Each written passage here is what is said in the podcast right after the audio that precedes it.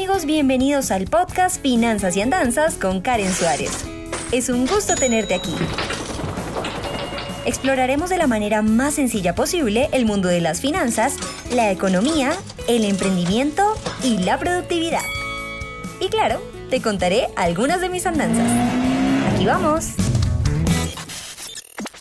Hola, hola y bienvenidos a un nuevo episodio de Finanzas y Andanzas. Hoy vamos a hablar de un tema que particularmente me ha cautivado durante los últimos meses y es que mm, aparte digamos de la motivación que tienen los seres humanos para resolver sus problemas financieros y, bueno, como, como popularmente está esta, esta expresión ampliamente difundida, en el mundo del Internet sobre todo como tener libertad financiera, hay un tema que me parece particularmente cautivador porque aterriza a un método científico la manera en la que tomamos decisiones financieras. Y son las finanzas conductuales porque sabemos que las personas tienen necesidades que deben solventarse de una u otra forma y que muchas veces el dinero es el mejor aliado para lograrlo.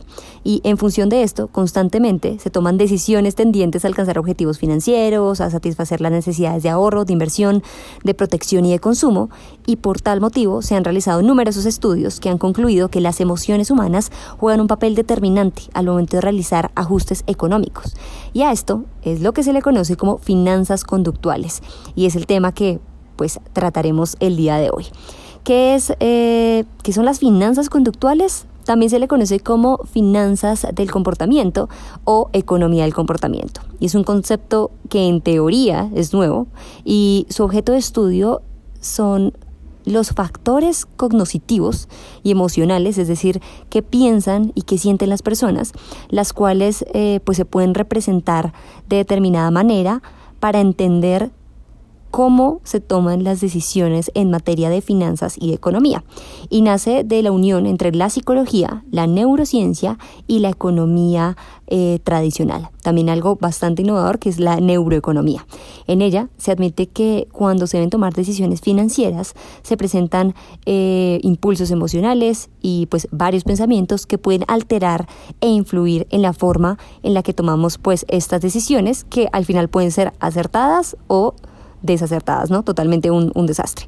Se pretende que eh, las finanzas sean analizadas desde un punto de vista psicológico y esto me parece increíble porque más allá como de, las constantes frases de motivación que, que eh, pues que sí que usamos eh, y los pasos para mejorar nuestras finanzas, es bien interesante entender que hay una ciencia que estudia cómo nos relacionamos eh, pues con nuestro dinero y cómo científicamente entonces podríamos hacer para entender el porqué de las decisiones de las personas. Y para ello lo que se hace es básicamente evaluar e interpretar estas conductas y nuestro comportamiento para poder comprender por qué una persona decide lo que decide y por qué cuando tiene que tomar decisiones eh, también considera pues varios aspectos y pues tiene varios riesgos presentes. Hablemos de la toma de decisiones eh, financieras. Y es que tanto las inversiones como el financiamiento, generalmente eh, los dos tipos de decisiones financieras a las que nos enfrentamos constantemente o a la que una empresa también pues se enfrenta constantemente, pueden generar riquezas a quienes invierten o por el contrario pueden hacer que eh, pierdan mucho recurso económico. Por eso es importante tomar pues buenas decisiones y entender varios factores que usualmente no tomamos en cuenta. Por ejemplo, el mercado en el cual pretendemos invertir, cuáles son los riesgos existentes y tener un muy buen control emocional y la capacidad de eh, conocernos a nosotros mismos de manera muy amplia y también pues el conocimiento de este mercado. Usualmente las personas invierten como porque les suena, les parece bien, confían en la persona, pero siempre hay que tener en cuenta estas tres cosas. El mercado, cuál es nuestro perfil de riesgo, y o sea, esos riesgos que pueden existir, y tener un buen control emocional. Y es que usualmente cuando uno toma una decisión, por ejemplo, comprarse eh, un mercado o pedir un domicilio, no tenemos en cuenta todo esto. Y necesariamente no hay que tenerlo, pero sí hay que tener esa capacidad como de extrapolarnos observarnos desde afuera y entender si es una decisión bien tomada o no.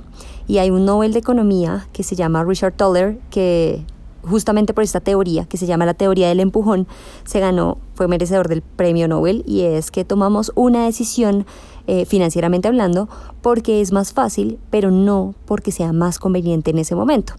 Y el ejemplo es, todos sabemos que tenemos que comer más verduras, más frutas, comer sano, eh, si todo es orgánico mucho mejor, pero de aquí a que nosotros compremos las frutas, las lavemos, las preparemos, miremos una receta y demás, pues eh, el tiempo no nos va a dar, ¿sí? Y entonces preferimos tomar nuestro celular y pedir un domicilio, una hamburguesa, que llega en 20 minutos y no tenemos que preocuparnos por más. Y ese es el ejemplo perfecto para ilustrar este, por qué tomamos decisiones financieras porque son más fáciles, pero no porque son convenientes. Bueno, y sobre economía del comportamiento, yo creo que se nos va a ir más de un podcast, así que por ahora dejamos este episodio hasta aquí. Gracias por conectarse con Finanzas y Andanzas y recuerden que aparte de escucharnos, también podemos vernos en mi canal de YouTube en donde subo contenido semanalmente. Nos escuchamos a la próxima. Chao. Gracias por escuchar Finanzas y Andanzas. No olvides suscribirte para seguir en contacto con este podcast. Soy Karen Suárez y nos escuchamos a la próxima.